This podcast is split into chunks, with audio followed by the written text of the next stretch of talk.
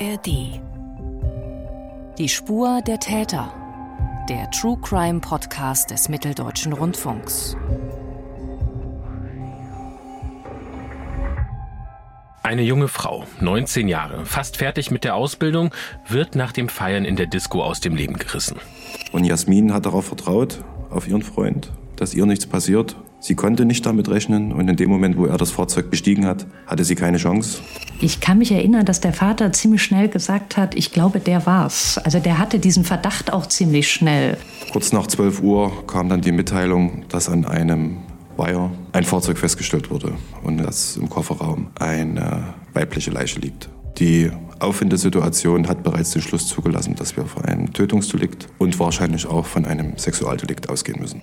Dass die Gefahr so dicht dran ist, wie, wie es ja häufig der Fall ist, da rechnet man einfach nicht mit.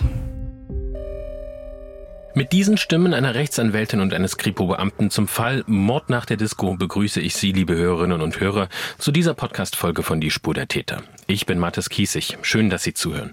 Diesmal wollen wir die Ermittlungen nach einem heimtückischen Mord an einer 19-Jährigen rekonstruieren und dabei besonders die Perspektive der jungen Frau beleuchten, die da aus dem Leben gerissen wurde. Dazu ist wieder mein Kollege David Kopp bei mir, der zu diesem Fall recherchiert hat. Hallo David. Salut Mathis. Und gemeinsam gehen wir jetzt mit Ihnen zusammen, liebe Hörerinnen und Hörer, Schritt für Schritt die Ereignisse durch, die sich innerhalb von kurzer Zeit ereignet haben. Und zuerst wollen wir natürlich wissen, um wen es genau geht. Im Mittelpunkt dieses Falles steht Jasmin K. Wer ist diese junge Frau und wie können wir sie uns vorstellen, David? Jasmin wurde Weihnachten 1994 geboren, deswegen wird sie von ihren Eltern auch als Weihnachtsengel bezeichnet. Äh, die Tat, über die wir gleich reden, hat sich Pfingsten 2014 ereignet. Das heißt, da war Jasmin 19 Jahre alt. Jasmin hat einen großen Freundeskreis. Sie wird beschrieben als kontaktfreudig, lebenslustig, zuverlässig und sehr fröhlich. Sie hat nach dem Realschulabschluss eine Ausbildung gemacht. Und darauf geht auch Ina Alexandra Tust ein. Sie ist die Rechtsanwältin der Familie. Sie stand ja kurz vor dem Abschluss ihrer Ausbildung als Orthoptistin, Augenheilkunde, Augenoptikerin ähm, die sie in Gießen gemacht hat, die Ausbildung. Sie ist ja damals nur jedes zweite Wochenende nach Hause gekommen.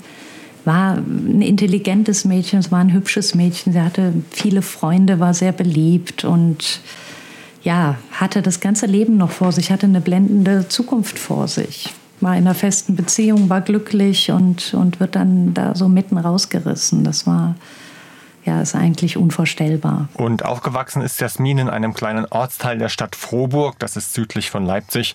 Da wohnen auch noch ihre Eltern und dorthin ist sie dann während der Ausbildung, wie gehört, jedes zweite Wochenende zurückgekehrt, um mit Freunden und äh, um Freunde zu besuchen, die Familie zu besuchen. Und zu diesen Treffen mit Freunden gehören eben auch regelmäßige Disco-Besuche. Ein solcher ist eben auch am Pfingstwochenende 2014 geplant. Wo soll es da hingehen und wer ist da alles dabei? Ziel ist die Diskothek Blue am Bahnhof Frauendorf. Das ist auch in der Region. Das ist die Stammdisco von Jasmin und ihren Freunden. Ähm, wahrscheinlich gibt es in der Region auch gar nicht so viele Diskos. Im ländlichen ist das wahrscheinlich eher begrenzt. Die Disco ist elf Kilometer Fahrtweg entfernt von Jasmins Elternhaus. Im Blue ist an dem Freitagabend, dem 6. Juni 2014, die Color Beach Party. Bei den Partys, bei den Disco-Besuchen ist in der Regel ihr Lebensgefährte Peter mit dabei. Der muss aber am nächsten Morgen früh zur Arbeit am Flughafen Leipzig-Halle und kann deswegen nicht mitkommen. Jasmin ist sich zunächst unsicher, ob sie ohne ihren Freund in die Disco fahren soll. Daher lässt sie Peter Streichhölzer ziehen. Die beiden knubbeln also aus und ähm, es gibt dann die Entscheidung, Jasmin fährt ohne Peter. Sie ist aber nicht alleine. Mit dabei ist auch der Freund Erik und nach etwas Überzeugungsarbeit auch Sebastian, ein weiterer Freund, beide 23 Jahre alt, also ein bisschen älter als die 19-jährige Jasmin. Dass die Freunde mitkommen, das dürfte Jasmin ganz recht sein, denn sie ist ja die Fahrerin. Sie kann den Skoda Fabia ihrer Mutter nehmen und sie will ungern weite Strecken nachts alleine fahren. Und da Sebastian gleich im Nachbarort wohnt, fährt sie fast die ganze Strecke dann immer mit Begleitung. Das heißt also, Jasmin holt die beiden Freunde ab und dann fahren die drei, Jasmin, Erik und Sebastian, zusammen in die Disco. Wie verläuft dann dieser Abend? Also Zeugen zufolge ist es ein ganz normaler Discoabend. Es läuft Techno und Hausmusik. Es werden Fotos geschossen. Die Partygäste schmücken sich mit Knicklichtern, mit bunten Lichtern. Es wird getrunken. Jasmin allerdings trinkt keinen Alkohol. Sie ist ja die Fahrerin. Und ich habe auch Fotos gesehen von dem Discoabend. Da ist die Tanzfläche gut gefüllt. Es gibt viele, viele Gleichaltrige. Und ähm, ja, dass nichts Auffälliges vorgefallen ist, das bestätigt Michael Pommerening.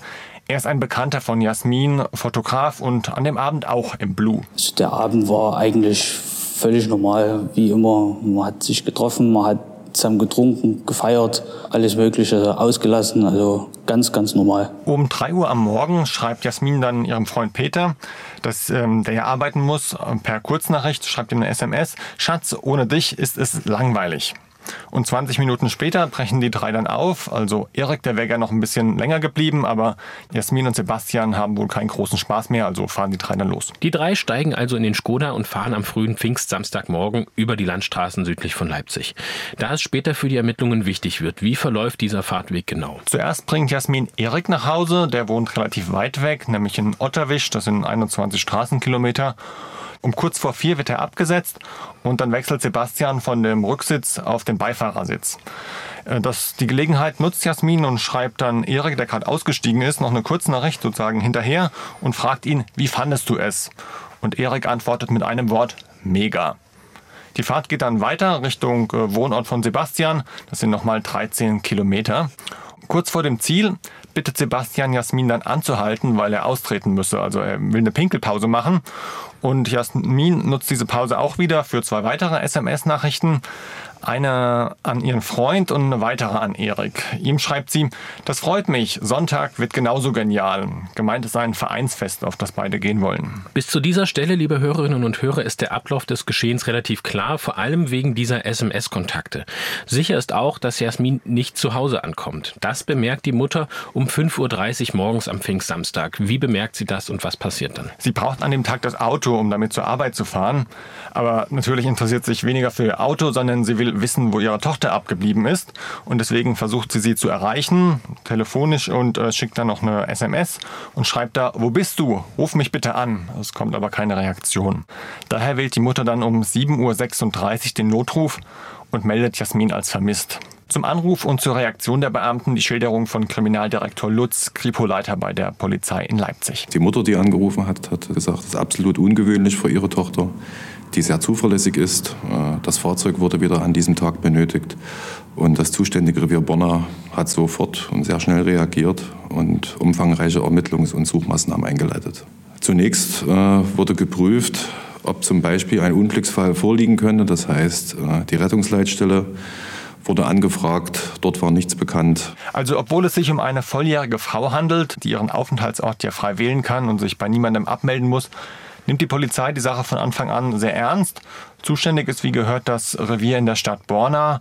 Und hier ziehen die Beamtinnen und Beamten verschiedene Möglichkeiten in Betracht für Jasmins Verschwinden. Gab es möglicherweise einen Unfall, Hilflosigkeit, aber eben auch könnte es eine Straftat sein. Äh, die Besonderheit liegt darin, dass zwischen dem letzten Ort, also wo Jasmin ihren Bekannten aus dem Auto gelassen hat, und ihren Wohnort etwa nur zwei Kilometer liegen.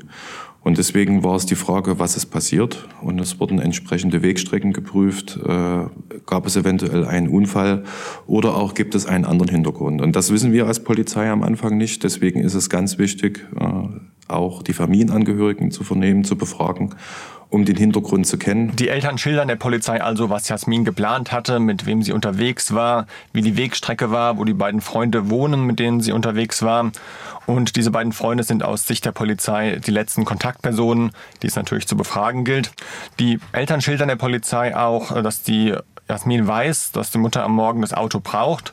Das ist für die Eltern auch nochmal ein Grund, äh, davon auszugehen, dass Jasmin eben nicht bei äh, Freunden übernachtet, sondern dass sie ja das Auto zurückbringen muss und das weiß sie. Deswegen äh, gehen die Eltern sehr schnell davon aus, dass da etwas vorgefallen ist.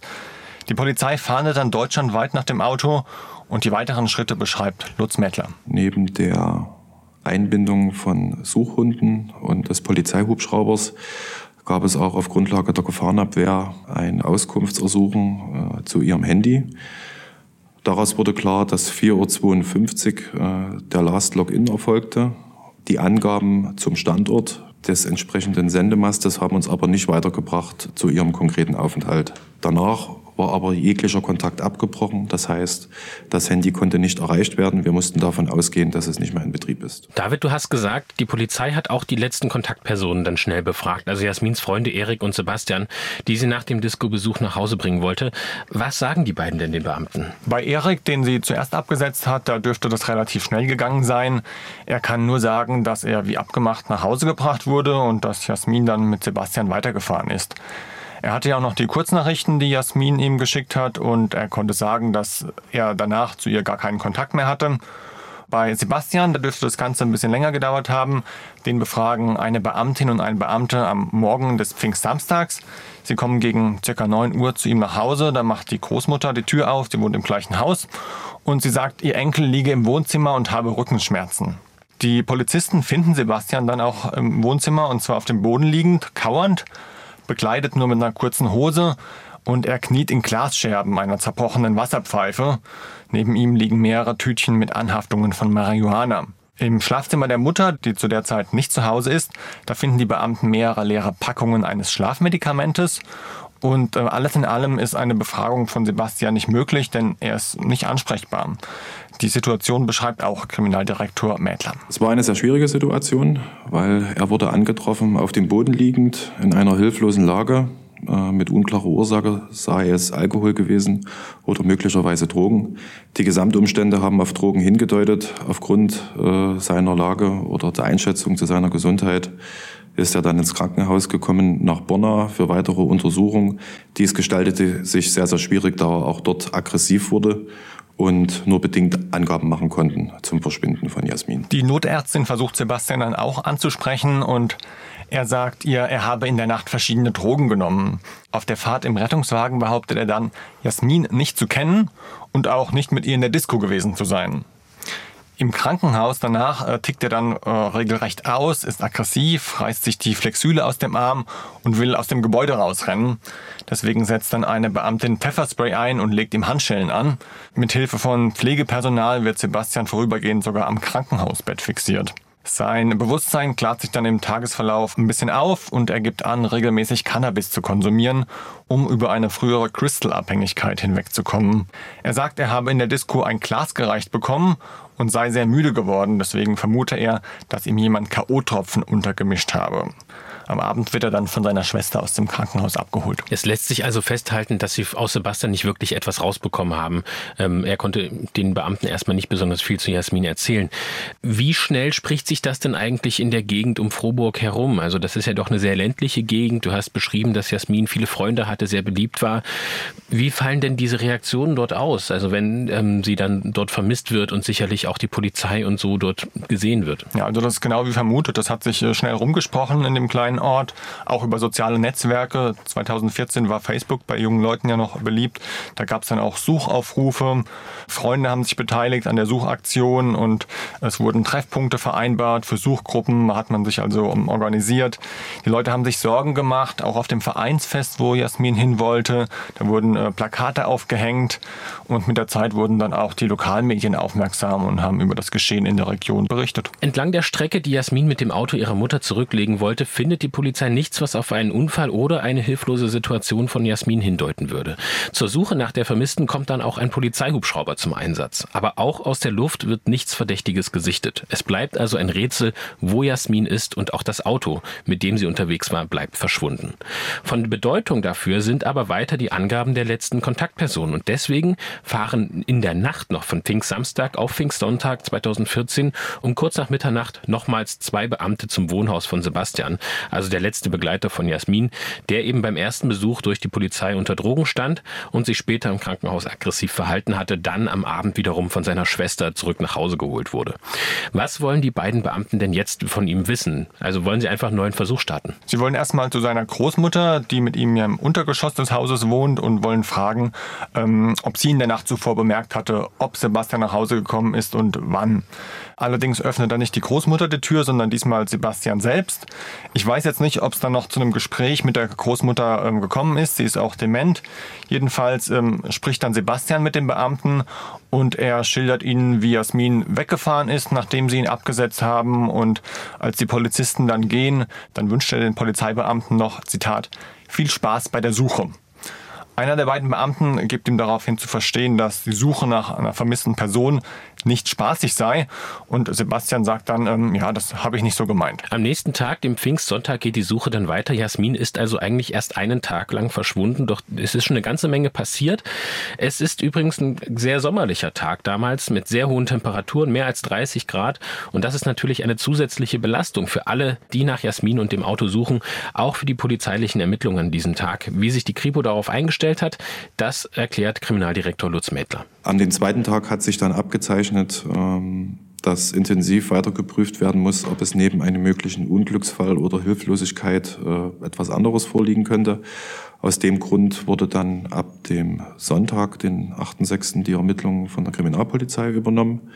Äh, mit den Ermittlungen wurde ein sehr äh, erfahrener Kollege im Bereich Tötungsdelikte beauftragt und wir haben dann weiter versucht zu ermitteln, wo könnte sich Jasmin aufgehalten haben. Gegen 12 Uhr an diesem Pfingstsonntag 2014, also gut 32 Stunden nach dem letzten Lebenszeichen von Jasmin, machen zwei Mitglieder der privaten Suchaktion eine entscheidende Entdeckung. Und zwar in einem Waldstück, keine drei Kilometer von Jasmins Elternhaus entfernt.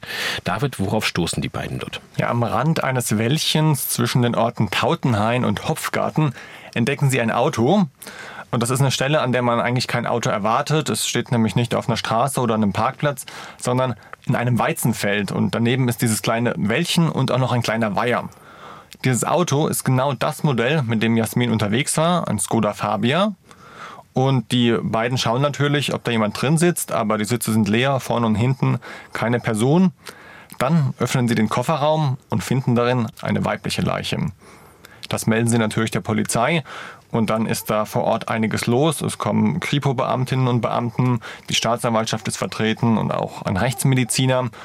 Die Medien werden stärker aufmerksam und die Polizei bestätigt erstmal nur den Fund einer Leiche. Nähere Angaben zur Identität macht Polizeisprecher Andreas Löpki in einem Fernsehinterview kurz nach dem Fund noch nicht. Zum jetzigen Zeitpunkt können wir nicht sagen, ob es sich um die Vermisste selbst handelt. Das äh, wird noch geprüft. Fest steht aber, dass diese Person sehr wahrscheinlich, höchstwahrscheinlich Opfer eines Gewaltverbrechens, eines Tötungsdeliktes geworden ist. Hintergrund für diese Annahme dürfte sein, dass an der Leiche auf den ersten Blick Verletzungen zu sehen sind. Zudem ist um den Hals der Leiche ein etwa zwei Zentimeter breiter Ledergurt gebunden. Es spricht also nichts für einen Suizid, sondern sehr, sehr viel für Fremdeinwirkung. Die Polizei sieht zudem auch Anzeichen für ein Sexualdelikt und es ist dann auch sehr schnell klar für die Ermittler, dass es sich bei der Toten um Jasmin handelt und die Suche wird abgebrochen. Traurige Gewissheit für die Eltern, die Freunde und alle, die sich an der Suche beteiligt haben. Jasmin ist tot. Und zwar nicht, weil sie auf der Rückfahrt von der Disco einen Unfall hatte, nein, jemand hat ihr tödliche Gewalt angetan. Was genau, das soll die rechtsmedizinische Untersuchung zeigen. Bevor wir aber über diese Obduktion sprechen, bleiben wir erstmal noch am Fundort. Der ist für die weiteren Ermittlungen nämlich von großer Bedeutung und man stellt sich als Außenstehender vielleicht auch die Frage, warum wurde das Auto nicht sofort gefunden? Schließlich ist der Ort ja ganz in der Nähe von ihrem Elternhaus, also ihrem Ziel in der Nacht Nacht nach dem Disco-Besuch. Die Begründung dafür liefert Kriminaldirektor Lutz Mädler. Weil das Fahrzeug unmittelbar an den Waldrand, teils unter die Bäume gefahren ist und sich an einem Weizenfeld befunden hat, das sehr hoch stand. Das heißt, dass der Blick auf das Fahrzeug zum einen versperrt war und zum anderen aus der Luft die Situation sehr, sehr schwierig zu erfassen ist. Wenn man weiß, dass da ein Auto stehen könnte, kann man es finden, aber es war ein zig Quadratkilometer Suchbereich, was es unglaublich schwierig gemacht hat. Im Weizenfeld am Waldrand in der Nähe eines Weihers. Das wissen wir bisher über den Ort, wo das Auto gefunden wurde. David, kannst du uns diese Fundstelle und die Position des Autos noch etwas genauer beschreiben, damit unsere Hörerinnen und Hörer da ein besseres Bild bekommen? Ja, also das ist kein Wald, das ist ein kleines Wäldchen. Äh, man muss sich das vorstellen wie eine Insel im Feld, eine Waldinsel mitten im Weizenfeld. Und in der Insel ist dann nochmal ein kleiner Weiher. Das heißt, um zu wissen, dass dort ähm, so ein Weiher ist und dass es diese Örtlichkeit überhaupt so gibt, dazu braucht man dann schon ähm, Ortskenntnis. Und das Auto steht an einer Stelle, an der man schnell vom Weizenfeld zum Weiher kommt und hat zuvor eine lange Fahrspur hinterlassen. Man sieht dann also, wie das Auto gefahren ist, nämlich von der nächstgelegenen Straße kommend, ein kleines Stückchen am Wäldchen entlang und dann eine Kurve, die direkt in den Weiher hineinführt. Das Auto hat den Weiher aber nicht erreicht, kam kurz davor zum Stehen und ähm, es, es hat sich offenbar im feuchten Boden festgefahren.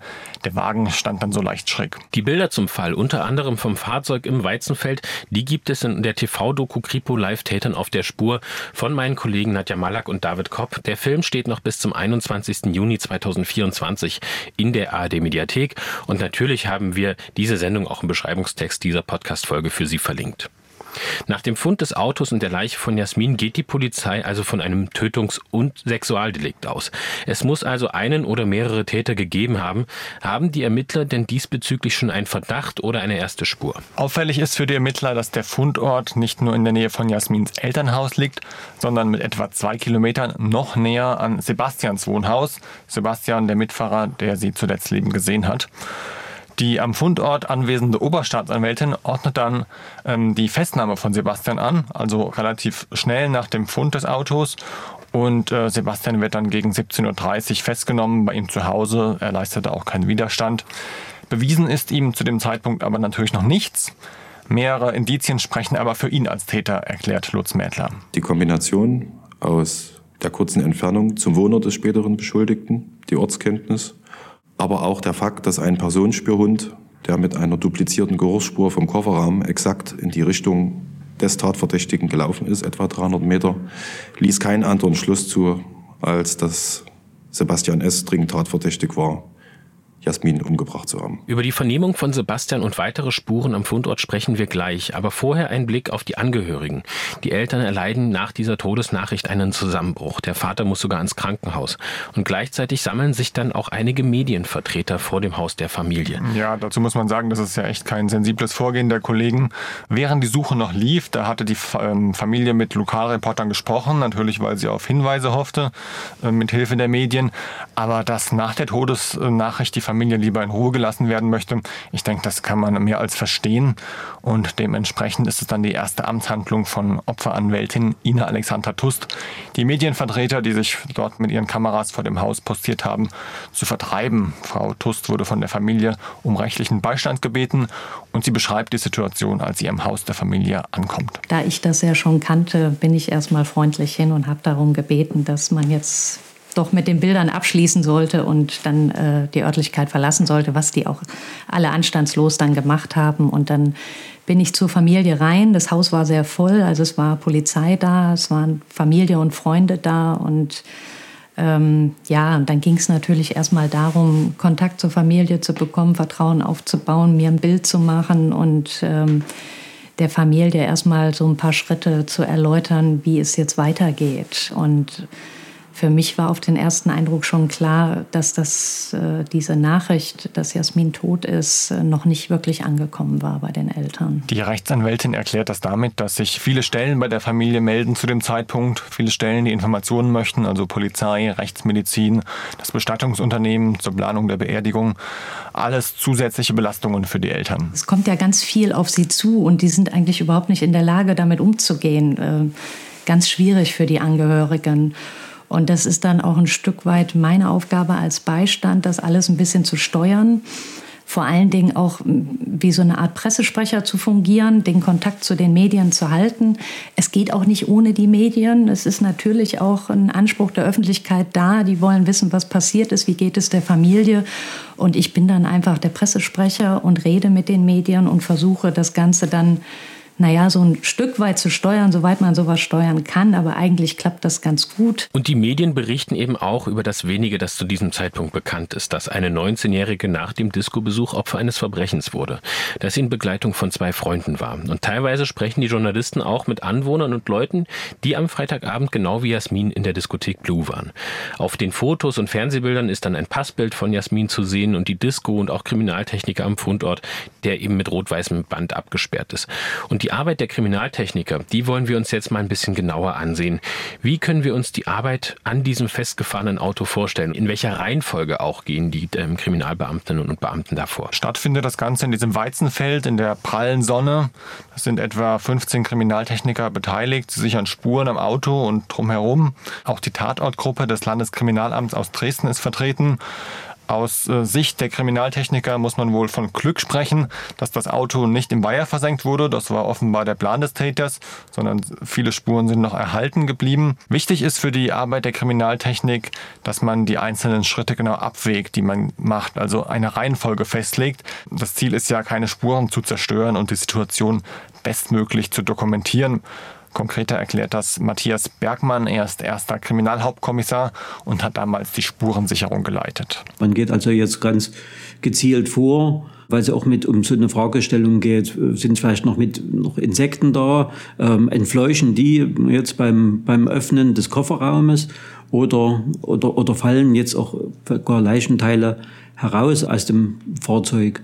Selbst bis zu der Frage, lässt man auf den Wagen Verdacht, dass eben eine Leiche drin ist, lässt man die Leiche eben im Kofferraum erstmal drin, schleppt das Fahrzeug ab. Ist das, ist das immer besser oder schaut man jetzt erstmal rein, birgt die Leiche? Also das sind alles so Überlegungen, äh, denen, man, denen man sich da natürlich hingibt. Und wir haben uns entschieden, es vor Ort zu öffnen, schon allein, weil die Bergung des Fahrzeuges auch nicht einfach war. Stand es leicht schräg und es wurde war auch schwierig, das Fahrzeug dort vor Ort herauszubergen. Die Kriminaltechniker fangen mit den Reifenabdrücken an im Weizenfeld und sie sichern auch Weizensporen als Vergleichsmaterial. Es könnte nämlich sein, dass der Täter diese Sporen auch an seiner Kleidung hat. Spuren von dem Weizen sind übrigens auch an den Fensterscheiben als klebriger Niederschlag. Das heißt, das Auto muss im Frühtau mit hoher Geschwindigkeit durch das Weizenfeld gefahren sein, als das noch feucht war. Also schon mal eine erste Erkenntnis, wann ungefähr das Ganze stattgefunden haben muss. Es wird dann auch die nähere Umgebung abgesucht. Dabei werden ein Schuh des Opfers und der Autoschlüssel des Fahrzeugs sichergestellt. Beides befindet sich so vom Auto aus gesehen in Wurfweite, also nicht sehr weit weg. Am Auto werden nicht gleich Türen und Kofferraum geöffnet. Das heißt, die Kriminaltechniker geben dem hohen Erwartungsdruck nicht nach, denn es gibt sicherlich viele, die wissen wollen, was genau da jetzt drin ist, sondern sie sind bedacht darauf, konzentriert eins nach dem anderen abzuarbeiten. Und demzufolge haben wir uns also ganz vorsichtig, also auch erstmal dem Fahrzeug angenähert, von, von außen nach innen äh, um nach Spuren zu gucken, also Schuhspuren, äh, Reifenspuren in dem Feld dort und haben dann äh, die Spurensicherung an dem ähm, Pkw, der ja an so einem Weiher stand, an einer Kante von außen gemacht und haben also geschaut, gibt es von außen daktyloskopische Spuren und, und DNA-Material und haben erst dann später die Türen geöffnet und haben in den Kofferraum hineingeschaut und haben also dann, also erst recht spät, nachdem schon die Tatortarbeit äh, von außen abgeschlossen war, dann die Leiche im Inneren des Kofferraums aufgefunden. Und erst als die Leiche geborgen ist, transportiert ein Abschleppunternehmen das Auto aus dem Weizenfeld dann ab zum LKA in Dresden eine schwierige Angelegenheit, denn Auto und Spuren sollen ja auf keinen Fall Schaden nehmen. Jasmins Leiche kommt dann ins Institut für Rechtsmedizin der Leipziger Uniklinik. Welche Todesursache wird denn dann dort festgestellt? Die Spuren am Hals deuten schnell auf ein Erdrosseln hin. Dann ist noch die Schlaufe einer Handtasche um den Hals außenrum gebunden. Ein Suizid ist also schnell auszuschließen. Es gibt Knochenbrüche und Verletzungen im Gesicht. Die wurden durch mindestens zwei Schläge verursacht. Und weitere Verletzungen beschreibt Rechtsmediziner Carsten Barbian. Er hat die Obduktion durchgeführt. Bevor wir jetzt auf diese nächsten Beschreibungen von Dr. Carsten Barbian eingehen und was eben bei dieser Obduktion noch alles festgestellt wurde, ein kleiner Hinweis. Das sind recht explizite Beschreibungen dieser Obduktion und der Gewalt, die auch Jasmin angetan wurde. Dennoch wollen wir das eben jetzt hier genau schildern, weil das für die weiteren Ermittlungen und eben dann auch letztlich für das Urteil wichtig ist. Wem das aber zu stark sein sollte, der kann jetzt auch ungefähr zwei Minuten weiter nach vorne springen. Dann gab es Verletzungen am Hals, wie durch ein Würgen, durch ein festes Zupacken mit den Händen auch das vom Tatverdächtigen eingeräumt, dass es ein Würgen gegeben habe. Es gab Verletzungen an der Körperrückseite, wie durch festes Anpressen, zum Beispiel an einen Sitz, an Autositz oder Interieur des Autos. Es gab Verletzungen wie durch Schleifen des Körpers über festen Grund. Dementsprechend hatte auch der Tatverdächtige angegeben, dass er die bewusstlose, leblose Jasmin aus dem Auto, aus der Garage ins Wohnheim verbracht hatte. Es gab dann die eigentlichen todesursächlichen Verletzungen am Hals. Eine Drosselmarke, das Drosselwerkzeug lag ja auch bei der Auffindung der Leiche noch an. Der Trageriemen ihrer Handtasche. Carsten Barbian hat jetzt schon einiges vorweggenommen, was wir noch gar nicht erwähnt haben. Die Ermittler vermuten nämlich, dass Jasmin im Auto angegriffen wurde, nachdem Sebastian vom angeblichen Pinkeln am Straßenrand zurückgekehrt ist und äh, nachdem Jasmin ihre letzte Kurznachricht verschickt hat. So versuchen sie das schon mal einzugrenzen. Und die Ermittler vermuten, dass Jasmin dann im Wohnhaus von Sebastian war und zuletzt ihre Leiche im Kofferraum ins Weizenfeld gebracht wurde. Und Dr. Carsten Barbian beschreibt auch schon die Aussage von Sebastian eben zu dieser Annahme, die er dort in der Obduktion festgestellt hat. Das greift so ein bisschen vor, aber wir werden das alles Stück für Stück noch aufdröseln. Genau, das also kurz zur Erläuterung und damit zurück zur Obduktion. Ähm, Rechtsmediziner Barbian bekommt auch den Auftrag zu analysieren, wie lange Jasmin die ersten Verletzungen im Auto überlebt hat. Das ist wichtig, um den Todeszeitpunkt einzugrenzen. Dazu gibt es eine Untersuchung der Selbstheilungsprozesse, denn wenn eine Verletzung passiert, dann beginnt der Körper den Schaden zu reparieren und der Ablauf dieser Reparaturprozesse, der ist gut erforscht. Dafür werden Proben des Gewebes äh, unter dem Mikroskop untersucht und hier kann man dann sehen, wie weit die Reparatur denn abgeschlossen ist. Das Ergebnis in diesem Fall? Wir konnten sagen, dass die Gesichtsverletzungen, zum Beispiel auch Verletzungen an Armen, am Rücken, mindestens 20, vielleicht 30 Minuten überlebt worden sind was dann auch ungefähr dieser Zeitspanne entsprechen dürfte, vom ersten Angriff im Auto bis zur Tötung im Wohnhaus. Dr. Carsten Barbian geht also davon aus, dass Jasmin nicht bereits im Auto, sondern erst im Wohnhaus getötet wurde. Im Auto hat es aber sicher den ersten Kampf gegeben. Woran kann man das denn festmachen? Da sind sich die Ermittler sicher, denn es gibt Spuren an der Innenseite der Fahrertür zum Beispiel. Da ist unter anderem die Fensterkurbel abgerissen, vermutlich weil mit dem Fuß dagegen gestoßen wurde. Zudem finden die Kriminaltechniker im Auto Jasmins Jacke. Die Spuren daran lassen vermuten, dass eine gewaltsame Auseinandersetzung stattgefunden hat. Zu diesem Schluss kommt Rechtsmediziner Barbian. Ich habe mir die Jacke angeschaut. Auffällig war, es fanden sich Farbreste wie von Make-up, auch in einer Anordnung, wie sie einem Gesicht entsprechen würde, sodass wir geschlussfolgert haben, ja, die Jacke war über den Kopf, über das Gesicht gezogen, als sie die Schläge bekommen hat. Warum der Täter das gemacht hat, ihr die Jacke übers Gesicht zu ziehen, bevor er sie schlägt, das wissen wir natürlich nicht. Möglicherweise wollte er seinem Opfer einfach nicht ins Gesicht schauen. Was den Ermittlern übrigens lange fehlt, ist die Handtasche, zu der der Riemen gehört, mit dem Jasmin erdrosselt wurde.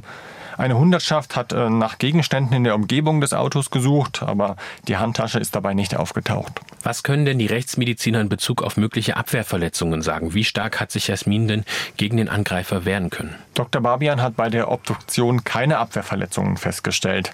Das spricht dafür, dass der Angriff sehr überraschend kam für Jasmin, dass sie perplex war und gar nicht in der Lage, sich irgendwie zu verteidigen. Ein Rechtsmediziner hat auch Sebastian S. nach der Festnahme untersucht und dabei an Händen, Armen und im Gesicht keine größeren Verletzungen festgestellt, die irgendwie einem Kampf zuzuordnen wären. Und das Ganze untermauert, dass Jasmin sich eben nicht groß gewehrt hat, beziehungsweise sich gar nicht wehren konnte. Jetzt hast du gerade Sebastian S. angesprochen. Er wurde ja nach dem Leichenfund in der Nähe seines Wohnhauses ziemlich schnell festgenommen. Was sagt er denn zu dem Vorwurf, Jasmin getötet zu haben? Er bestreitet die Tat. Also zum Ablauf nach der Disco gibt er an, Jasmin habe ihn nach Hause gefahren, er sei ausgestiegen und dann alleine ins Haus gegangen. Er wird gefragt nach der ähm, Verabschiedung, wie das abgelaufen sei. Da sagt er, ja, er habe sich von ihr vor dem Auto verabschiedet und sie gedrückt. Auf die Frage, ob er Jasmin hübsch gefunden habe, sagt er, ja, er sei aber nicht verliebt gewesen in sie und die Freundinnen von Kumpels, die seien ohnehin tabu. Zitat von ihm. Außerdem sagt er, dass am Discoabend er nicht übermäßig viel Alkohol getrunken habe. Für die Ermittler geht es jetzt darum zu schauen, ob sich der Tatverdacht erhärten lässt und zu prüfen, inwiefern die Angaben von Sebastian S. überhaupt stimmen können. Wie geht die Kripo dabei vor? Am Anfang stehen die klassischen Umfeldermittlungen. Die ähm, Kriminalisten befragen Eltern und den Freund von Jasmin. Äh, sie befragen Erik. Sie hören sich um unter den anderen Disco-Besuchern. Sie schauen sich Fotos an aus der Disco, da wurde ja viel fotografiert, um dann zu schauen auf den Fotos, welche Kleidung Jasmin anhatte, welche Sebastian und ähm, auch zu sehen, wer welche Alkoholgläser vielleicht in der Hand hatte, um so erste Rückschlüsse auf den Alkoholkonsum zu ziehen. Außerdem werten sie die ähm, Handydaten aus, welches Telefon hatte sich in der Tatnacht in welche Mobilfunkzelle eingewählt und sie schauen sich ähm, die Örtlichkeiten und Entfernungen an, machen eine sogenannte Wegzeitrechnung, die erklärt Kriminaldirektor Lutz Mädler. Es ist dann eine Prüfung, welche Zeit ich einfach benötige. Das heißt, nachfahren die bekannte Wegstrecke mit einem Fahrzeug. Das in Verbindung setzen mit den Angaben der Rechtsmedizin, heißt, wie lange wurden die Verletzungen überlebt und welche Verletzungen sind mortal oder postmortal entstanden. Außerdem kommt ein weiterer Hund mit einer ganz besonders feinen Nase zum Einsatz, ein sogenannter Man-Trailer, über deren teils umstrittene Fähigkeiten haben wir hier im Podcast ja auch schon gesprochen. Der nachfolgende Einsatz des Man-Trailers erfolgte mit einer Geruchsprobe des Tatverdächtigen ebenfalls an dem Fahrzeug und lief ebenfalls vom Fahrzeug eine fast identische Spur wie der vorausgehende Personensuchhund. Das lässt den Schluss zu, jawohl, er war an diesem Fahrzeug und es steht im Zusammenhang mit dem Abstellen des Fahrzeuges. Mit er ist hier Sebastian S. gemeint. Auch ihn und seine Vergangenheit nehmen die Ermittler natürlich unter die Lupe und für die Polizei ist er kein Unbekannter. David, was kannst du uns denn über den Verdächtigen und seine Strafakte erzählen? Erstmal ganz allgemein, Sebastian hat einen Hauptschulabschluss, er hat keine abgeschlossene Ausbildung und im Alter von 15 Jahren hat er angefangen, Drogen zu nehmen. Der Kontakt dazu kam wohl über den Stiefvater, der Cannabis konsumierte. Aufgrund dieser Drogensache kam er dann auch drei Monate in die Kinder- und Jugendpsychiatrie. Vorübergehend soll er intensiven Kontakt zur rechten Szene gehabt haben und er ist, äh, wie du schon gesagt hast, mehrfach strafrechtlich in Erscheinung getreten, äh, vor allem wegen Diebstahl, aber auch wegen gefährlicher Körperverletzung. Äh, immer wieder wurde er dazu Arbeitsleistungen verdonnert. Es gab auch Geldstrafen, unter anderem wegen Betrugs und Fahren ohne Fahrerlaubnis. Das höchste war eine Freiheitsstrafe von einem halben Jahr. Die wurde zur Bewährung ausgesetzt. Und zwar wegen Betrugs in Tatmehrheit mit unbefugtem Gebrauch eines Fahrzeugs und dazu Fahren ohne Fahrerlaubnis. Also für einen 23-Jährigen ein relativ langes Register. Nach seiner vorläufigen Festnahme untersuchen die Ermittler auch das Wohnhaus von Sebastian S. Und die Vermutung ist ja, wie wir schon gesagt haben, dass er Jasmin nach dem Angriff im Auto in seine Wohnung gebracht hat. Daher hofft die Kripo hier Spuren zu finden. Inwiefern werden denn die Kriminaltechniker da fündig? Nicht sehr fündig, denn es gibt einfach nicht besonders viele Spuren. Es gibt keine Gegenstände von Jasmin im Haus, zum Beispiel die gesuchte Handtasche ist nicht da, auch ihr Mobiltelefon nicht. Aber auf den Treppenstufen, die ins Haus führen, da gibt es ein bisschen Blut, und zwar in Wischform. Möglich also, dass da ein Körper entlang geschleift wurde. Auf dieses Blut auf der Treppe und auf eine weitere Blutspur geht Lutz Mettler ein. Was deutlich wurde dann in der Durchsuchung beim Beschuldigten, war zum einen, dass in der Garage eine Blutspur aufgefunden wurde, die darauf schließen ließ, dass diese korrespondiert mit dem Abstellen eines kleineren Fahrzeuges in der Garage. Zum Zweiten konnte im Rahmen der kriminaltechnischen Arbeit bereits blutsuspekte Anhaftung an einer Treppe festgestellt werden. Im Weiteren hatte der Beschuldigte zwar die Tat bestritten, aber unser Ermittlungsergebnis an diesen beiden Tagen führte dazu, dass der dringende Tatverdacht begründet werden konnte. Es wird also zunehmend eng für Sebastian, denn das erwähnte Blut in der Garage stammt tatsächlich von Jasmin. Das ergeben dann die Laboruntersuchungen. Die Ermittler sehen sich in der Annahme also bestätigt, dass Jasmin nach dem Kampf im Auto ins Wohnhaus von Sebastian geschleppt wurde. Doch in welchem Zustand genau, das lässt sich nicht sagen. Am 17. Juni 2014, also zehn Tage nach Jasmins Tod, äußert sich Sebastian S. erstmals zu den Vorwürfen im Beisein seines Anwalts und dabei streitet er die Tat nicht weiter ab. David, was sagt er denn nun aus? Sebastian räumt ein, für den gewaltsamen Tod von Jasmin verantwortlich zu sein. Er gibt auch zu, sexuelle Handlungen vorgenommen zu haben, und zwar an der toten Jasmin. David, ist euch etwas dazu bekannt, welches Motiv Sebastian S. denn haben könnte, jetzt eben eine Aussage zu machen, in der eben ähm, quasi die Verantwortung bestätigt eben für den Tod von Jasmin? Ja, gibt es da irgendwelche Erläuterungen der Polizei, warum er eben dann diese Aussage gemacht hat? Nein, von Seiten der Polizei ist mir das nicht bekannt, aber man kann natürlich vermuten, dass sein Rechtsanwalt ihm dazu geraten hat und zumindest das äh, zu gestehen, wo es klar klare Beweise gibt, wo er also nichts mehr dagegen tun kann um, und sozusagen sich kooperativ zu zeigen. Das ist wahrscheinlich die Strategie des Verteidigers. Sebastian erklärt sich zudem bereit, der Kripo bestimmte Orte zu zeigen. Welche sind das und warum ist das für die Ermittlungen wichtig? Er zeigt die Stelle, wo Jasmin auf dem Rückweg von der Disco ähm, angehalten haben soll. Zuvor hatte er sie, so seine Aussage, gebeten anzuhalten, weil er austreten müsse. Das ist wichtig, um den Ausgangspunkt der Tat und dann entsprechend den weiteren Fahrtweg zu kennen. Er zeigt auch den Ort, an dem er Jasmins Handtasche versteckt hat. Die Handtasche, die sehr, sehr lange von der Polizei gesucht wurde. Er zeigt auch Kleidung, die hat er auch versteckt. Beides in einem Gebüsch, etwa 200 Meter von seinem Wohnhaus entfernt, also nicht besonders weit. Und noch näher am Wohnhaus hat er Schmuck vergraben, sowas wie Ohrring und Armband von Jasmin, nämlich in der Traufkante der Drainage an seinem Wohnhaus. Die Gegenstände werden natürlich untersucht und bei der Handtasche stellt sich heraus, dass es genau die Tasche ist, mit deren Trageband Jasmin erdrosselt wurde. Jetzt geht es eben darum, anhand von Sebastians Aussagen diesen möglichen zeitlichen Ablauf noch einmal genau zu rekonstruieren. Wie gehen die weiter vor, die Beamten? Sie kennen den frühestmöglichen Zeitpunkt des Angriffs, nämlich nachdem Jasmin ihre letzte SMS-Nachricht geschrieben hat. Das war um 4.11 Uhr. Da hat sie die verschickt. Und durch die weiteren Ermittlungen wie die Wegzeitrechnung kommen die Kriminalisten dann auf einen Zeitraum von 41 Minuten, in dem verschiedene Dinge stattgefunden haben müssen. Was? Das erklärt Lutz Mettler. Das heißt, es ist ein Zeitfenster von 41 Minuten, in der verschiedene Abschnitte stattgefunden haben müssen. Das heißt, die Handlung im Fahrzeug, das Verbringen nach Hopfgarten, die Sexualhandlung selber und dann auch das Verbringen der Leiche. Im Ergebnis kommt hier der rechtsmedizinischen Untersuchung eine große Bedeutung zu, da diese Angaben gemacht hat hinsichtlich der ersten Verletzung im Fahrzeug, die etwa 10 bis maximal 20 Minuten überlebt wurden und Verletzungen am Opfer mit der Eingrenzung, ob diese mortal oder postmortal, also das heißt zu Lebzeiten oder nach dem Tod eingetreten sind. Das Opfer wurde zweifelsfrei mit einer Bügel der Handtasche erdrosselt und es war die Frage, wann hat das stattgefunden? Die Täterschaft ist für die Ermittler zu diesem Zeitpunkt weitgehend geklärt. Es gibt keine echten Hinweise auf andere Beteiligte und dass diese Frage, also wer für Jasmins Tod verantwortlich ist, relativ schnell beantwortet ist, das ist für ihre Eltern zumindest in Anführungszeichen eine positive Nachricht in dieser sehr schweren Zeit, wie auch Opferanwältin Tust erklärt. Natürlich ist insgesamt die Situation immer belastend, aber wenn man weiß, das eigene Kind ist tot und der Täter ist auf freiem Fuß und man weiß nicht, was passiert ist und wer es getan hat, dann ist das im Grunde genommen noch belastender. Und äh, insofern war das hier für die Eltern schon eine Erleichterung, dass der Täter so schnell gefasst werden konnte. Die Eltern sind aber natürlich weiter gefragt. Die Ermittler haben viele Fragen noch an sie.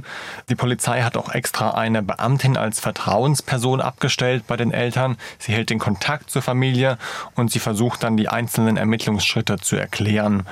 Einige Fragen, die die Mordkommission an die Eltern hat, nennt Rechtsanwältin Tust, zum Beispiel, wenn es um die Aussagen des Tatverdächtigen geht. Die müssen ja dann sich anhören, was hat er dazu zu sagen, was ist passiert und müssen dann überprüfen, kann das so stimmen, wie er es sagt, oder ist es möglicherweise anders geschehen. Und da äh, sind natürlich viele Ermittlungstätigkeiten noch erfolgt und da war dann natürlich auch die Hilfe der Eltern wichtig. Äh, viele Informationen über Jasmin, kommt das so hin, wie er das gesagt hat, passt das, passt das nicht und äh, da waren die Eltern schon auch gefragt. Die wurden mehrfach vernommen dazu. Die Rechtsanwältin hat sich auch erinnert, dass die Zusammenarbeit mit der Polizei sehr eng gewesen und sehr gut gewesen sei. Mit der erwähnten Vertrauensbeamtin der Polizei für die Familie haben wir übrigens auch gesprochen. Sie ist nämlich in der deutschen Polizeigewerkschaft, so haben wir sie erreicht. Aber leider hat ihr ihr Vorgesetzter ein Interview mit uns untersagt. Das war etwas schade aus unserer Sicht. Die Begründung, die ihr genannt wurde, es solle nicht öffentlich werden, wer in der Abteilung arbeite. Die Mitarbeiter müssten geschützt werden. Kommen wir daher zurück zu Jasmins Eltern. Sie sind also in die Ermittlungen eingebunden. Etwas, das sie auch wollen und brauchen, sagt ihre Anwältin. Und es war ja schließlich ihre Tochter, die da ermordet worden ist. Und natürlich wollten sie ja auch wissen, was da passiert ist. Und natürlich wollten sie auf diesem Weg der Jasmin auch eine Stimme geben, ja, weil die Jasmin konnte nicht mehr sagen, wie es passiert ist. Aber die Eltern kannten sie natürlich am besten und konnten natürlich auch sagen, wenn der Täter jetzt behauptet, ja, nur mal jetzt als Beispiel, die wollte was von mir, dann hätten die Eltern sofort sagen können, so ein Quatsch, die hat ihren Peter geliebt.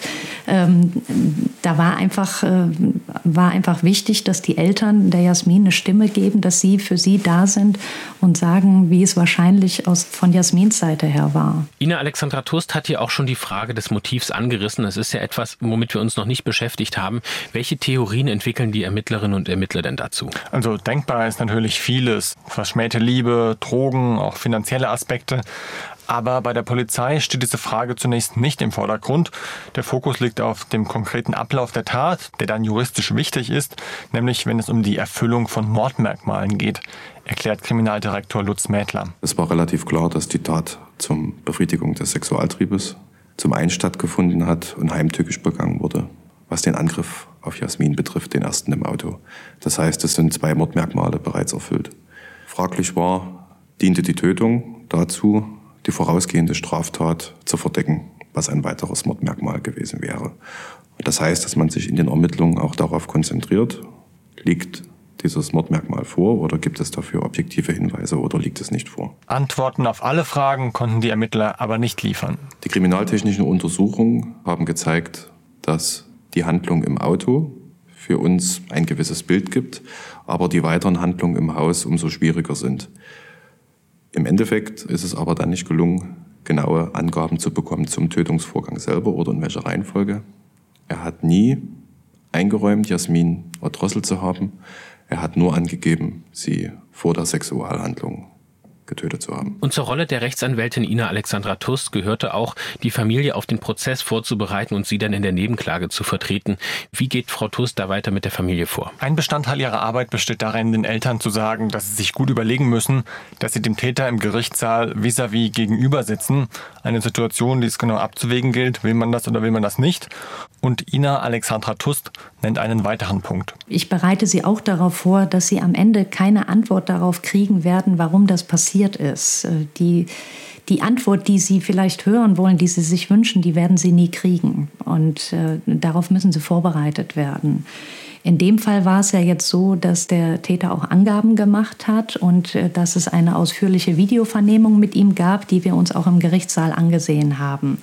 Und da habe ich eben auch den Eltern davon abgeraten, sich das anzuhören, weil ich mir sicher war, dass sie das nicht hören wollen, was er aus seiner Sicht erzählt, weil es nach meiner Meinung auch nicht die ganze Wahrheit war, die er erzählt hat und er das für sich sicherlich auch ein bisschen schön geredet hat. Möglicherweise muss er das auch, um damit leben zu können, was er getan hat. Aber die Eltern müssen sich das nicht anhören. Und damit sind wir auch schon mitten im Prozess. Der beginnt im Dezember 2014 vor dem Landgericht Leipzig. David, was wirft denn die Staatsanwaltschaft Sebastian S. konkret vor? Wie lautet die Anklage? Sebastian S. soll Jasmin auf der Rückfahrt nach dem Disco-Besuch in ihrem Auto angegriffen, gewürgt und niedergeschlagen haben. Anschließend soll er die bewusstlose Frau in seine Wohnung gefahren, sie dort vergewaltigt und anschließend getötet haben. Der Vorwurf lautet also Vergewaltigung und Mord aus niedrigen Beweggründen und um eine Straftat zu verdecken.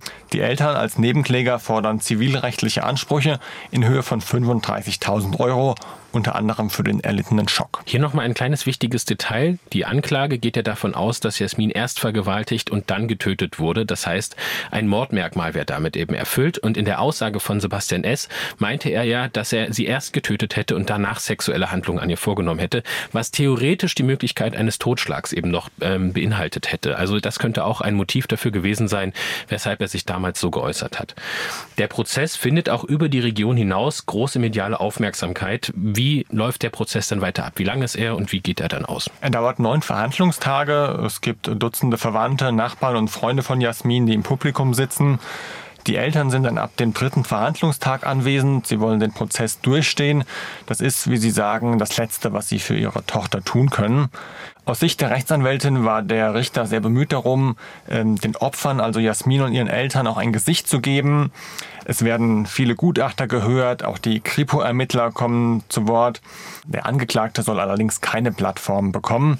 Er hat natürlich die Möglichkeit, ähm, eine Erklärung abzugeben und davon macht er auch Gebrauch. Und was sagt er dann? Es ist eine schriftliche Erklärung und die wird von seinem Verteidiger verlesen. Darin heißt es unter anderem, ja, ich bin am Tode von Jasmin schuld. Es ist bis heute unerklärlich, wie ich mich nach einem schönen Abend mit Freunden zu solch einer Tat habe spontan hinreißen lassen. Das ist mit nichts zu entschuldigen. Ich weiß, dass ich unendliches Leid zugefügt habe und bitte, soweit es überhaupt möglich ist, um Vergebung. Mein Handeln ist nicht entschuldbar. Ich kann den Angehörigen auch nicht erklären, wieso und warum es dazu gekommen ist. Bei Jasmin weiß ich, dass sie eine blendende Karriere vor sich hatte, nachdem sie eine ordentliche Ausbildung geschafft hatte. Bei mir ist es genau andersrum. Ich habe nichts und ich bin nichts. Und das habe ich mir auch selbst zuzuschreiben. So die schriftliche Erklärung von Sebastian S. Außerdem lässt er seinen Verteidiger verlesen, dass er kein Mitleid erwarte. Dagegen scheint es an Selbstmitleid bei Sebastian S. nicht zu mangeln. Das jedenfalls sieht Ina Alexander Tust so, die Rechtsanwältin der Nebenklage. Am Ende wird wohl auch er bereuen, was er getan hat. Aber gerade in dem Fall hatte ich mehr den Eindruck, er bereut es, weil er sich selber jetzt das Leben versaut hat und nicht, weil er Jasmin das Leben genommen hat, sondern er hat sich selbst bemitleidet. Und das wurde aus meiner Sicht relativ schnell deutlich. Und äh, Insofern äh, ist eine Entschuldigung von ihm für die Eltern auch nichts wert. Sebastian wurde auch von einem psychiatrischen Gutachter untersucht. Was sagt der vor Gericht über den Angeklagten? Der Gutachter von der Charité Berlin beschreibt äh, Sebastians schwierige Kindheit, er beschreibt Brüche in seinem Leben, Dinge, die ihm Sebastian bereitwillig gesagt hat. Er beschreibt Sebastian S. als verhärtet, Zitat, wie ein Puncher, der seine Sache ohne Rücksicht zu Ende bringen muss. Der Gutachter sieht keine psychiatrischen Erkrankungen bei Sebastian S., nichts, was auf eine seelische Störung hindeutet. Er sieht auch keine Anhaltspunkte für eine psychotische Erkrankung oder eine hirnorganische Störung. Der Intellekt von Sebastian sei äh, normal gut ausgestattet mit einem IQ von 109, das hat der Test ergeben. Und der Gutachter geht nicht davon aus, dass der Angeklagte zum Zeitpunkt der Tat unter Drogen stand. Er hat auch den Alkoholwert von Sebastian berechnet, soweit ihm Angaben dazu vorlagen. Sebastian S. hatte im Verlauf der Vernehmungen immer größere Alkoholmengen angegeben und der Gutachter geht dennoch nicht davon aus, dass der Angeklagte im Alkoholrausch war während der Tat. Er hält ihn für voll schuldfähig. Gegen Ende des Prozesses gegen Sebastian S. melden sich dann auch Jasmins Eltern zu Wort. Und die Mutter verliest unter Tränen eine Erklärung. Ein Auszug daraus haben wir eingesprochen. Egal welches Urteil den Angeklagten erwartet, an unserer Situation wird sich nichts ändern. Er hat nicht nur das Leben unserer Tochter Jasmin ausgelöscht sondern ein ganzes funktionierendes Familiengefüge zerstört. Wir sind immer noch fassungslos, warum so etwas passieren konnte. Wie üblich hat der Angeklagte zum Schluss des Prozesses noch einmal die Gelegenheit, sich zu äußern. Und davon macht Sebastian S. auch Gebrauch. Was sagt er dann? In seinem letzten Wort sagt er, dass es ihm von Herzen leid tue und er es nicht mehr wieder gut machen könne. Er wolle trotzdem sagen, dass es ihm leid tue. Er finde keine Erklärung, warum er so ein abscheuliches Monster habe sein können und er sei der Meinung, dass er eine lebenslängliche Strafe kriegen sollte. Sein Verteidiger allerdings, der plädiert für eine Haftstrafe unterhalb von lebenslang. Und welches Strafmaß fordert die Staatsanwaltschaft? Die Staatsanwältin beantragt lebenslange Haft und Feststellung der besonderen Schwere der Schuld.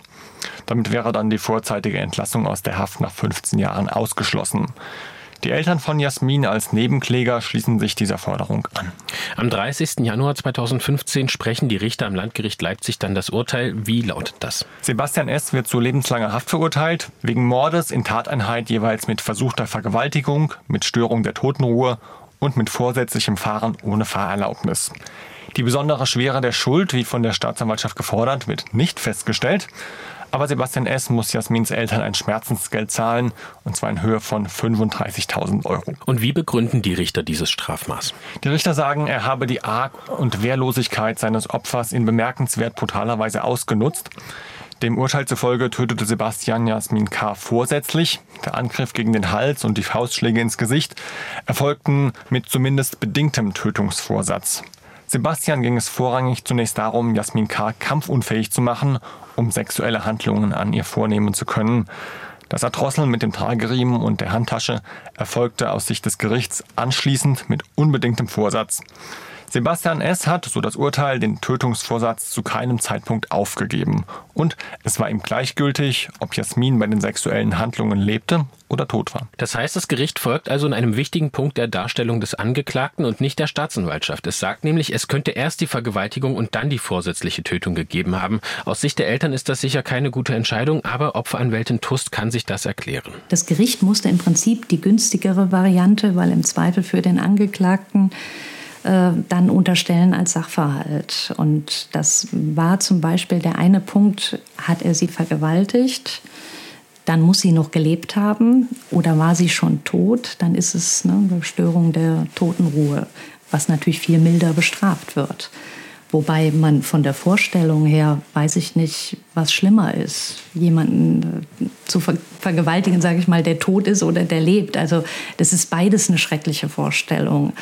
Aber es wurde dann eben das mildere Delikt angenommen. Und das war für die Eltern ähm, auch noch mal zusätzlich schlimm. Und die Stimmung im Gerichtssaal bei der Verkündung des Urteils schildert unsere Kollegin Daniela Haarhoff. Sie hat für Kripo Live den Prozess damals verfolgt. Ich kann nur sagen, dass ich insgesamt die Atmosphäre bei der Urteilsverkündung als sehr angespannt und auch als sehr bedrückend empfunden habe. Also diese tiefe Trauer, der Verlust, der war deutlich spürbar. Ähm, es ist ja so, dass während der ganzen Verhandlungszeit nicht eindeutig geklärt werden konnte, wann und wo das Mädchen letztendlich getötet wurde. Dazu schweigt sich der Täter aus. Er hat Erinnerungslücken. Mhm. Und ähm, das ist, glaube ich, ein Punkt, der die Eltern, so sagt die Anwältin, sehr belastet. Sie möchten eben genau wissen, was ihrer Tochter passiert ist, damit sie sich nicht immer wieder die gleichen Fragen stellen müssen. Mhm. Fragen, die auch die Ermittler eben nicht genau beantworten können. Und für Kriminaldirektor Lutz Mädler ist es wichtig zu betonen, dass Jasmin nichts falsch gemacht hat. Das heißt, der Ablauf, was stattgefunden hat, Freunde treffen sich, wollen Spaß haben, fahren gemeinsam zur Diskothek, gibt es tausendfach jedes Wochenende in Deutschland. Und Jasmin hat darauf vertraut, auf ihren Freund, dass ihr nichts passiert. Sie konnte nicht damit rechnen und in dem Moment, wo er das Fahrzeug bestiegen hat, hatte sie keine Chance. Und wir hatten auch bei Eingang des Notrufs keine Chance, Jasmin Leben zu finden, da sie zu diesem Zeitpunkt bereits tot war. Der Fall bestätigt also gewissermaßen die Statistik. Bei Sexualdelikten kommt der Täter zumeist aus dem unmittelbaren Umfeld, ist also eher nicht der unbekannte Fremde. Diese Erfahrung hat auch Opferanwältin Ine Alexandra Tust gemacht. Bei der Vielzahl der Feldern, die ich habe, die sich gerade um Sexualdelikte, sexuellen Missbrauch drehen, ist der Täter ganz häufig entweder ein Familienangehöriger oder eben befreundet mit der Familie. Bei den Tötungsdelikten ist es nicht unbedingt so, aber bei den Sexualdelikten kann man da schon äh, von, von der Regel ausgehen, dass es so ist, dass der Täter aus der Nähe stammt. Übrigens, mit einem Mord unter Freunden haben wir uns hier bei Die Spur der Täter schon einmal beschäftigt. In der Folge vom Juni 2021. Dabei geht es um einen jungen Mann, der in Nordrhein-Westfalen lebte und an Weihnachten 1990 nicht wie vereinbart zu seinen Eltern nach Leipzig kam. Seine Mitbewohner sagten, er sei ausgezogen, aber Ermittler aus Ost und West haben den Fall dann gemeinsam aufgeklärt. Und den Link zu dieser Folge Mord unter Freunden, den finden Sie natürlich auch in unseren Shownotes, liebe Hörerinnen und Hörer. Noch einmal zurück zum Mord an Jasmin im Jahr 2014 und zu ihren Eltern. Die haben, wie man sich vorstellen kann, sehr unter dem Verlust ihrer Tochter gelitten. Als ihnen die Todesnachricht überbracht wurde, sind die beiden ja, haben wir auch schon beschrieben, zusammengebrochen der Vater musste vom Notarzt behandelt werden. Die Situation und wie es für die Eltern in der folgenden Zeit weiterging, beschreibt Opferanwältin Tust noch einmal. Für die ist eine Welt zusammengebrochen. Ja, ihre Tochter ist ermordet worden. Das war, war, es hat ihnen im Prinzip den Boden unter den Füßen weggerissen. Und die waren natürlich nicht in der Lage, weiterzuarbeiten und zu tun, als wenn nichts wäre. Das funktioniert so nicht. Also sie haben das dann auch angenommen, waren beide zu Hause, haben sich gegenseitig umeinander gekümmert. Das hat in diesem Fall, glaube ich, auch gut geklappt. Sie waren beide füreinander da. Sie haben auch darüber gesprochen, was ganz wichtig ist und waren lange, lange Zeit krankgeschrieben, äh, bis nach dem Prozess noch und haben dann irgendwann wieder so ganz langsam angefangen, stundenweise zu arbeiten, weil ich glaube, wenn man dann nur noch zu Hause ist, dann wird man auch irgendwann verrückt und sie mussten dann für sich selbst auch diesen Schritt gehen, irgendwann wieder in den Alltag zurückzufinden. Ja, und auch deshalb, weil sie ja noch einen Sohn haben, um den sie sich damals kümmern mussten. Der ist zwei Jahre jünger als Jasmin, war damals also 17 Jahre alt. Dass sie die Hoffnung haben, irgendwann wieder in den Alltag zurückzufinden, das formulieren die Angehörigen auch in einer Danksagung, die im September 2014 mit einem Foto von Jasmin in der Leipziger Volkszeitung erscheint. Darin schreiben ihre Eltern, ihr Bruder und ihr Freund, wir danken allen, die uns bei der Suche nach unserer Jasmin unterstützt haben, bei allen, die mit uns gehofft und gebankt haben und uns nach der schrecklichen Gewissheit über ihren Tod zur Seite standen. Wir müssen lernen, mit den schönen Erinnerungen an unsere Jasmin zurück ins Leben zu finden. Denn das wäre Jasmins Wunsch. Wir vermissen sie so sehr. Das wollen wir gerne so stehen lassen. Aber zum Schluss noch eine Frage. Inwiefern müssen denn die Eltern befürchten, dass sie dem Täter demnächst wieder begegnen könnten? Wir hatten ja gesagt, die besondere Schwere der Schuld wurde nicht festgestellt.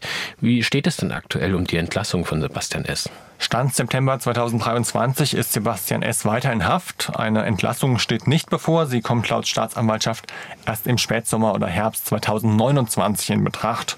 Und auch nur dann, wenn das zuständige Gericht die gesetzlichen Voraussetzungen hierfür als erfüllt sieht. Eine dieser Voraussetzungen ist, dass eine Entlassung nicht dem Sicherheitsinteresse der Allgemeinheit entgegensteht. Das muss also genau geprüft werden. David, vielen Dank für deine Recherchen und verwiesen sei noch einmal auf den Film von dir und deiner Kollegin Nadja Malak. Der Titel Mord nach Disco-Besuch, der Fall Jasmin K. Den Link zur ARD-Mediathek finden Sie in unseren Shownotes. Und zum Schluss gibt es noch wie üblich einen Hörtipp von uns. Diesmal geht es um einen neuen Podcast, Springerstiefel, Fascho oder Punk. So heißt dieser neue Podcast vom MDR und ACB Stories. Mitten in der Nacht, da wurden wir wach, weil es bei uns an der Wohnungstür gepocht hat oben. Die standen da mit den Baseballschlägern vor der Tür. Ich kann nicht beschreiben, was ich in dem Moment hier fühle. Ich habe noch nie in meinem Leben so viel Angst gehabt. In fünf Folgen geht der Podcast der Frage nach, warum es in den 90er Jahren im Osten Deutschlands für so viele Jugendliche en vogue war, Neonazi zu sein. Wie konnte rechte Gewalt zu einem ganz normalen Teil des Alltags werden? Welche Folgen hat das bis heute für die Menschen, die Betroffene dieser Gewalt wurden? Zu hören sind auch sehr persönliche Geschichten von vermeintlich ehemaligen Neonazis und es geht um die Perspektive derer, die damals massiv von ihnen bedroht, verletzt und sogar ermordet wurden. Alle Folgen gibt es ab sofort werbefrei in der ARD Audiothek unter Springerstiefel, Fascho oder Punk. Einen Link dorthin finden Sie auch in unseren Shownotes. Vielen Dank an Ingo Naumann für die Produktion dieser Podcast-Folge und an David vielen Dank an dich für die Vorbereitung. Ich bin Mathis Kiesig und zum Schluss will ich Ihnen noch einen Ausblick auf unsere nächste Folge geben. Am 31. Oktober erscheint die dann und dann beschäftigen wir uns mit Jens Söring, einem Deutschen, der in den USA wegen Doppelmordes zu zweifach lebenslänglicher Haftstrafe verurteilt wurde, obwohl er stets jede Schuld bestritt. Der Diplomatensohn saß 33 Jahre im Gefängnis, bis er schließlich 2019 auf Bewährung freigekommen und nach Deutschland abgeschoben worden ist. Doch die Frage bleibt, ist Jens Söring ein Justizopfer, das nach 33 Jahren unschuldig aus dem Gefängnis entlassen wurde oder eben nun ein in Deutschland freilebender Doppelmörder? Mit diesem Fall beschäftigen wir uns am 31. Oktober. Bis dahin sage ich vielen Dank fürs Zuhören und bis zum nächsten Mal. Sie hörten den True Crime Podcast Die Spur der Täter. Eine Produktion des Mitteldeutschen Rundfunks. ARD